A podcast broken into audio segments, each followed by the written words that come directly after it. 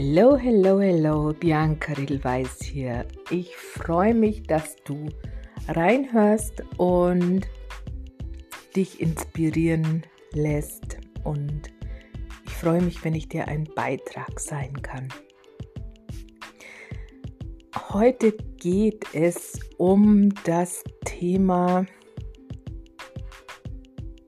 Gewohnheiten verändern, hinderliche Gewohnheiten verändern blockierende Gewohnheiten verändern. Doch wenn ich nicht weiß, dass ich selbst Gewohnheiten ähm, an den Tag lege oder dass ich mir Dinge angewöhnt habe, die mir nicht dienlich sind, die mir das Leben schwer machen, wo ich mir selbst das Leben schwer mache, ist es auch schwer, das zu verändern.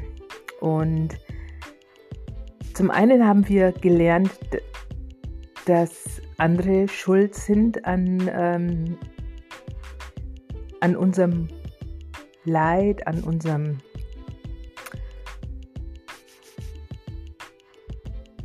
Unwohlgefühl, an allen Problemen, die wir haben,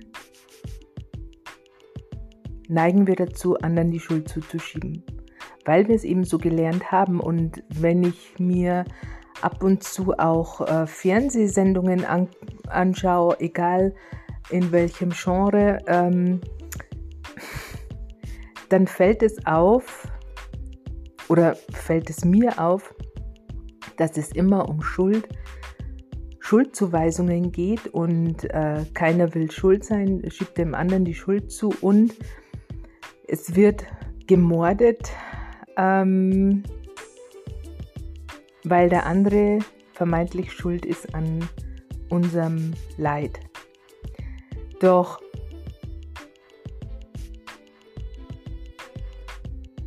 wenn man es genau betrachtet, ist damit nichts gewonnen. Ganz im Gegenteil. Dadurch füge ich mir nur noch mehr Leid hinzu. Und da gibt es eine Liedzeile von Nena.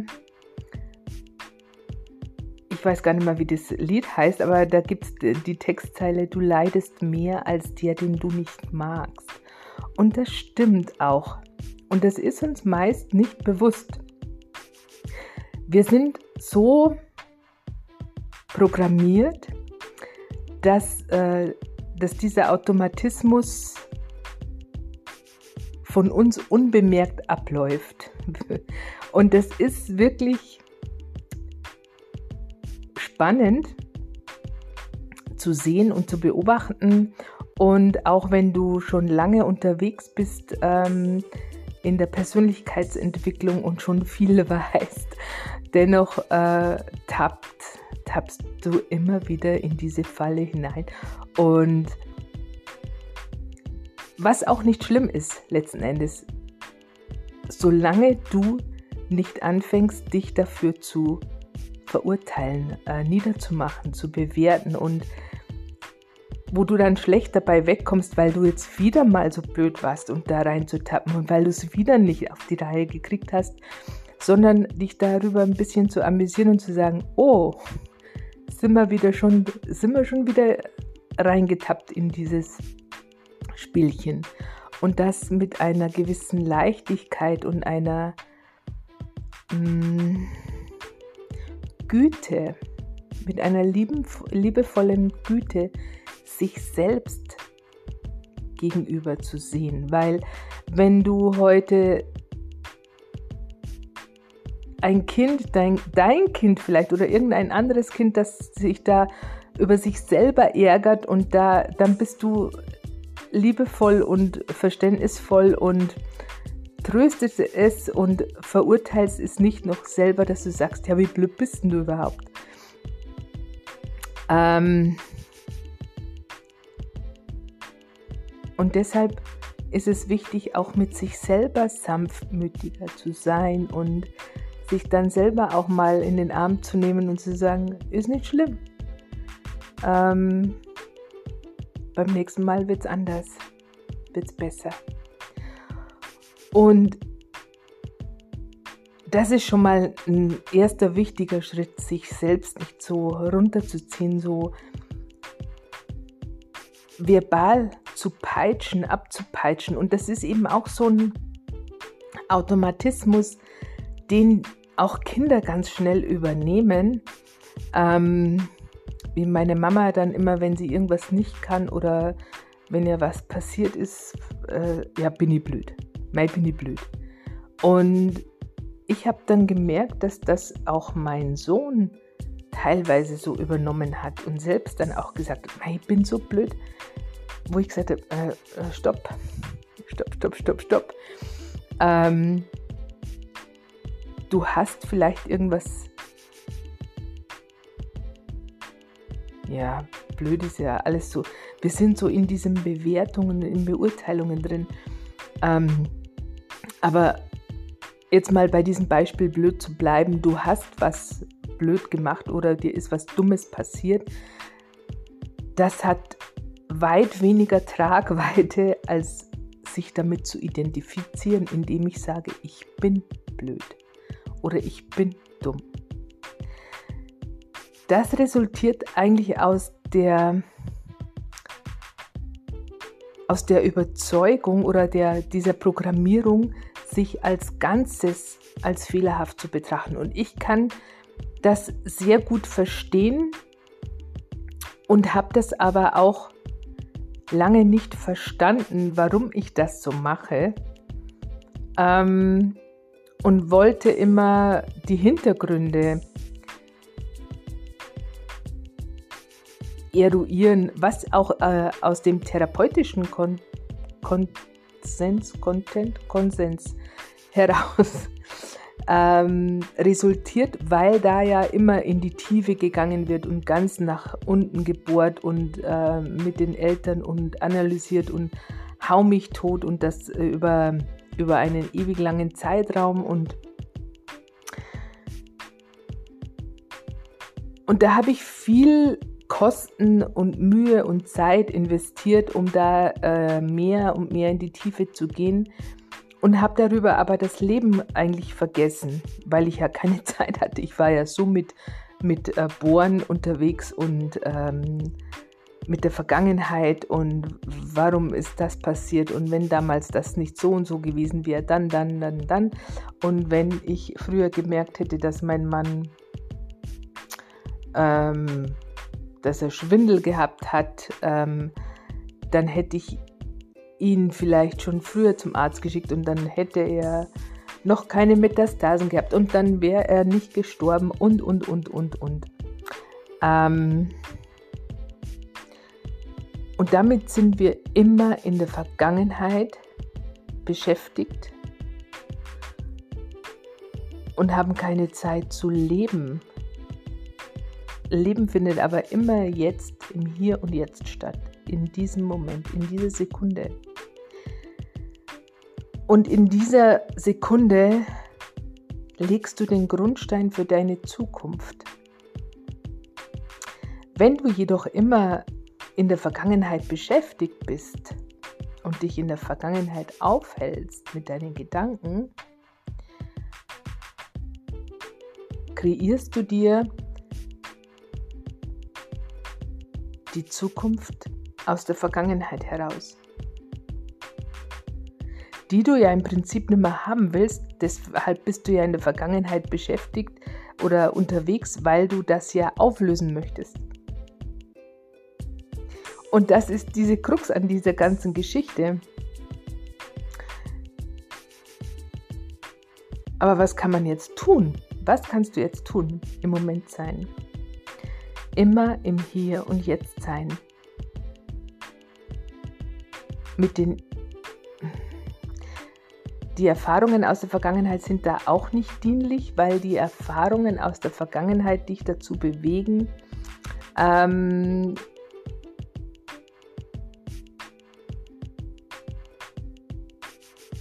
hm, wie kann ich das jetzt am besten beschreiben? Oder verständlich machen? um neue Erfahrungen machen zu können, ist es unerlässlich, auch Dinge neu zu machen, also Verhaltensweisen anders zu machen, anders zu reagieren. Und dafür ist es wichtig, die Reaktionen im, im Hier und Jetzt zu beobachten. Und auch ähm, in Situationen, wo du merkst, es steigt Wut hoch oder, oder, oder Sorge oder Angst, die Pause-Taste zu drücken. Einfach mal die Pause-Taste zu drücken und das mal zu beobachten, ohne zu reagieren. Denn die Reaktionen äh, kommen aus, aus unseren alten Programmierungen heraus. Wenn wir und dann und diese alten Programmierungen führen wieder zu diesen Erfahrungen, die wir ja in der Vergangenheit schon gemacht haben, die wir eigentlich nicht mehr wollen, weil wir ja neue Erfahrungen machen wollen. Deshalb ist es hier wichtig, einen Break zu machen und ähm, das zu beobachten. Was ist denn das jetzt genau? Was macht mir hier Angst? Ähm,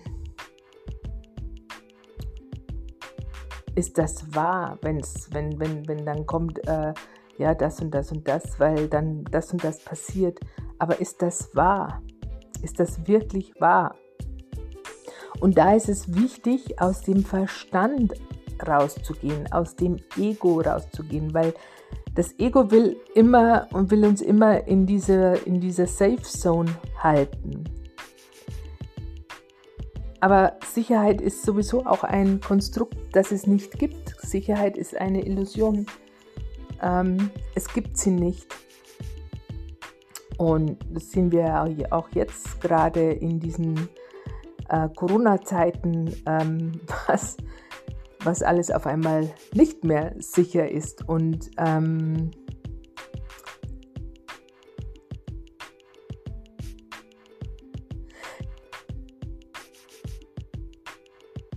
Habe ich den Faden verloren mit dieser Sicherheit, weil auch die Sicherheit, die Sicherheit im Außen ist ja auch eine Illusion. Wir, doch das haben wir auch so gelernt, so sind wir auch programmiert, dass ähm, wir unsere Sicherheit im Außen suchen durch Versicherungen, durch einen festen Arbeitsplatz, durch den Partner, der uns Sicherheit vermittelt. Doch wenn das wegbricht, diese Sicherheit im Außen, dann sind wir verloren. Dann fühlen wir uns verloren und nicht in der Lage, weiter zu bestehen, weiter zu, zu existieren. Wir haben Existenzangst.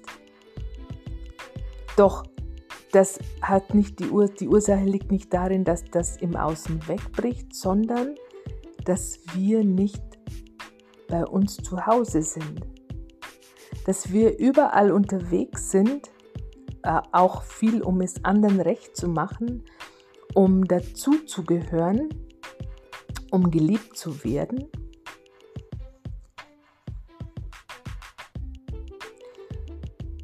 Weil wir eben so programmiert sind, und sehnen uns nach Liebe, und übersehen, dass wir die Liebe, dass die Liebe in uns ist, dass wir bereits alles haben.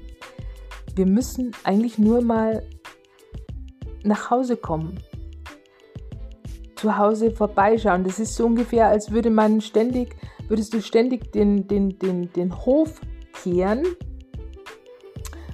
äh, jede kleinste Ecke und habe ich dann auch hinterm, hinter der Scheune noch gekehrt und ah, wie sieht es da denn aus und ja, und da muss ich noch Unkraut zupfen und das und das und das. Und in deinem Innern, in deinem, in deinem Haus ist Chaos oder, oder totale Leere oder ähm, da müsste auch mal der Müll raus. Und was auch noch ein wichtiger Punkt ist, wir haben irgendwann sehr früh meist beschlossen, uns nie, nie mehr verletzen zu lassen und haben die Barrieren hochgezogen. Und solange wir diese Barrieren hochhalten, um ja nie mehr verletzt zu werden, können wir auch die Liebe nicht empfangen.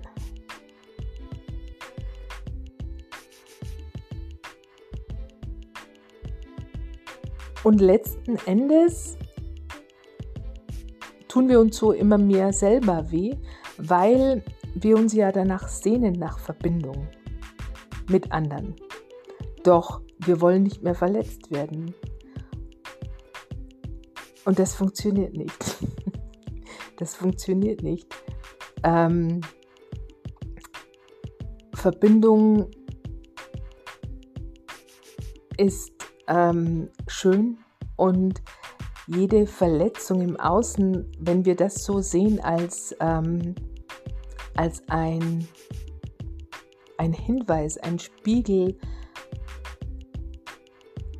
auf unser Innere, Inneres, wo vielleicht in uns selber noch was äh, nicht bereinigt ist, dann können wir auch gelassener uns dem Leben hingeben, weil wir wissen, dass uns nichts passieren kann. Und es ist ja auch so, es kann uns nichts passieren, wenn wir uns dem Leben anvertrauen, dem Universum, dem Göttlichen in uns, weil Gott ist, wenn wir, solange wir auch Gott als etwas außerhalb von uns ansehen, sind wir nicht bei uns, aber es es steht ja auch nirgends, dass Gott etwas außerhalb von uns wäre oder dass es einen bestrafenden Gott gibt. Das sind Dinge, die uns eigentlich nur die Kirche ähm, vermittelt hat. Aber es steht nirgends. Es steht auch nirgends, dass äh, was von Schuld.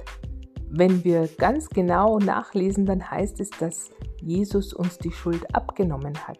Doch die Kirche hat das alles wieder aktiviert oder, oder so gedreht, um ein Manipulationstool in Händen zu, zu haben.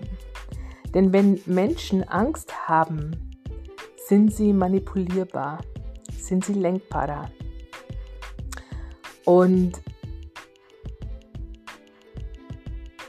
das ist jetzt beispielsweise auch so, ähm, da habe ich auch gerade eben gelesen mit ähm, Impfen ja, nein. Und dazu möchte ich mm, dir meine Geschichte noch an die Hand geben. Ich hatte auch anfänglich ähm, Bedenken und habe mir gedacht, das passt doch alles irgendwie nicht zusammen. Das ist doch irgendwie ganz, ganz äh, komisch und ich weiß nicht, ich traue dem Frieden nicht. Und habe mich auch ähm, ja, eine, eine ziemliche Zeit gegen diese Impfung entschieden. Ich hatte kein gutes Gefühl dabei und genau darum geht's. Es geht nicht darum, ähm, einfach nur dagegen zu sein, weil äh, aus Prinzip, wenn es sich für dich schwer anfühlt. Und ich bin dann irgendwann, ich habe dann irgendwann gemerkt, okay, ich gehe hier in den Widerstand und es fühlt sich schwer an, aber was ist genau dieser Widerstand? Äh, wogegen lehne ich mich auf? Und bin dann, habe mich dann mit mir selber auseinandergesetzt, bin in die Stille gegangen und habe da mal reingespürt. Was ist das genau? Und es waren Bewertungen, Beurteilungen, ähm, auch im Außen und auch alte Geschichten und ich habe für mich dann selber so reflektiert, okay, wenn ich Angst habe vor dieser Impfung oder vor den Folgen der Impfung, bin ich nicht im Vertrauen. Bin ich nicht im Vertrauen ins Leben. Was, wenn ich dem Leben jetzt vertraue, dass es dass immer alles zu meinem Besten, zum höchsten Wohle passiert. Und dann habe ich mich entspannt. Und ich habe meinen Körper gefragt. Körper, was glaubst du oder, oder bist du bereit für die Impfung? Und ich habe ein Ja bekommen. Und dann dachte ich mir, na, was soll denn dann passieren? Und ich habe immer, eigentlich im Prinzip habe ich immer schon auch so äh, bin ich immer schon so verfahren, auch was die Impfungen meines Sohnes anbelangt. Die Kinder werden ja ähm, schon im, im, im, Krankenhaus geimpft, ohne dass, es, äh, dass du es als, als Elternteil eigentlich mitkriegst. Und später dann auch. Doch da war es auch so, dass ich ähm, nach meinem Gefühl gegangen bin. Ähm, ich habe erst mein Kind impfen lassen, als ich ein gutes Gefühl dabei hatte, als ich ihn mir angeguckt habe und mir gedacht habe, okay, ähm, jetzt habe ich ein, das Gefühl, dass das alles gut ist jetzt im Moment. Nicht so, wie es vorgegeben war. Und genau so habe ich es dann auch mit der Corona-Impfung gehalten. Ich habe meinen Körper gefragt und bin dem nachgegangen. Und ich verurteile auch keinen, der sich nicht impfen lässt. Es ist alles in deinem eigenen Ermessen. Aber es war auch ganz interessant, als ich vor kurzem jemanden gefragt habe, ob er geimpft ist und der sofort aggressiv geworden ist. Ähm und äh, nein, er ist nicht geimpft und dann, ich musste das fragen in einem anderen Zusammenhang. Ähm und und äh, nein, er ist nicht geimpft. Ähm, und dann habe ich ihn gefragt, ob er getestet ist. Und dann ist er sofort, ja, und wenn, wenn nicht, darf ich da nicht rein? Und so. dann habe ich gesagt, ich, ich frage sie lediglich. Ich bin äh, ähm, aufgefordert worden oder, oder ich bin dazu angehalten, sie zu fragen. Und deshalb frage ich auch, weil ich das äh, ähm, dokumentieren muss. Und ich habe dann zu ihm gesagt, es ist ja Ihre Entscheidung, was Sie machen. Doch wenn Sie dahinter stehen, dass sie sich nicht impfen lassen, dann ist es doch nicht notwendig, dass sie aggressiv werden. Und dann ging er, ging er ein bisschen zurück und dann, ich glaube, dann hat er erstmal drüber nachgedacht. Und genau das ist der Punkt. Es, es hat keine Notwendigkeit, aggressiv zu werden. Wenn ich heute hinter meiner Entscheidung stehe und, und zu mir stehe, muss ich mich nicht rechtfertigen. Wenn du es dir selber recht machst, musst du dich nicht rechtfertigen, musst du dich nicht erklären. Du weißt, was für dich richtig und wichtig ist und die Meinung anderer geht dir am Arsch vorbei. Und das ist ein wichtiger, ein ganz wichtiger Aspekt für für das Leben. Und, äh, und wir haben ganz viele Angewohnheiten, die uns gar nicht bewusst sind. Die wir immer machen, automatisch, obwohl wir eigentlich etwas anders machen wollen. Aber uns fällt's uns fällt es meistens gar nicht auf, dass wir das machen. Und auch das kann ich ganz gut nachvollziehen und auch in, in all den Coachings ähm, die ich äh, in der Vergangenheit gemacht habe, die letzten 20 Jahre, weil ich immer schon äh, mir Hilfe geholt habe, ähm, weil ich eben weiß, dass wir so betriebsblind sind, dass uns viele Sachen gar nicht auffallen. Und ähm, ganz interessant ist es, dass wir uns über Verhaltensweisen anderer aufregen, die meist mit unseren Verhaltensweisen sehr ähm, unseren Verhaltensweisen sehr ähneln. Und wenn dann der Coach kommt und äh, dich darauf aufmerksam macht, dann ist es manchmal so, dass man sofort in den Widerstand geht und sagt, nee, das stimmt nicht und bei mir ist das anders und bla bla bla. Dann erzählen wir uns wieder diese Geschichten. Was auch menschlich ist, was durchaus nachvollziehbar ist. dass du im ersten Moment in den Widerstand gehst. Doch irgendwann ist es ratsam, wenn du wirklich was verändern willst, dass du einfach dann äh, nicht kategorisch ablehnst, sondern das einfach mal so im Raum stehen lässt, auch wenn es sich gerade nicht, nicht schön anfühlt und sagst, okay, pff, ich sehe das jetzt im Moment nicht so, aber ich lasse es jetzt einfach mal so stehen. Weil du dann einfach mal die Tür einen Spalt weit offen lässt. In dem Moment, wo du äh, sagst, na, das ist alles der Schmarrn das, und ich will, das nicht, ich will das nicht hören und ich will, nein, das stimmt nicht, machst du die Tür zu.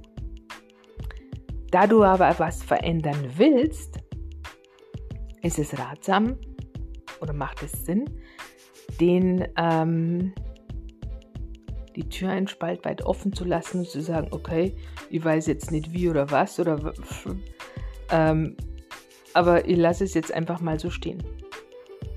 Und dann können sich auf einmal Möglichkeiten zeigen oder Bilder oder, oder wo du selber drauf kommst und wo du dir, ah ja, stimmt, stimmt, ja, genau. Ja, da habe ich, stimmt, da war ich so und so unterwegs und da. Und der Ursprung dieses Widerstandes ist meistens dieses Ich will nicht schuld sein Gefühl. Das, und das will keiner. Doch Schuld ist auch ein so Manipulationstool der Kirche. Ähm, aber das bringt uns nichts. Und selbst wenn ich, wenn ich, wenn ich Bockmist gebaut habe, ähm, bringt es auch nichts, wenn ich mir die Schuld gebe oder jemand, versuche jemand anderen die Schuld zuzuschieben, damit ja ich nicht schuld sein muss. Sondern einfach das mal anzunehmen und zu sagen, okay, da habe ich einen, einen Schmarrn gemacht, aber ich bin ja auch Mensch. Ich habe es ja nicht absichtlich gemacht. Das nimmt dann schon mal diese, diese Ladung, diese, diese Explosivität aus dieser ganzen Situation. Sanfter mit sich selber und mit anderen umzugehen. Und in erster Linie, je sanfter du mit dir selber bist, desto mehr kannst du es auch mit anderen sein. Jetzt habe ich wieder viel gequatscht und ich hoffe und ich hoffe, ich konnte dir ein Beitrag sein. Nein, hoffen heißt nicht glauben. Ähm, ich freue mich, wenn ich dir ein Beitrag sein konnte und durfte und Wenn du mehr wissen willst, besuch mich auch gerne auf meiner Seite www.biancafriedelweiß.com. Die habe ich noch nicht so intus, äh, die habe ich geändert. Und oder auf Facebook oder aber die ganzen Links findest du auch auf meiner Seite oder ähm, schreib mich gerne an. Ich freue mich über Feedback oder Anregungen, über welches Thema du vielleicht mehr wissen möchtest. Ähm, oder ob ich dir noch irgendwie beitragen kann. In diesem Sinne wünsche ich dir eine wundervolle Zeit. Mach's dir selbst recht. Ciao, Bianca.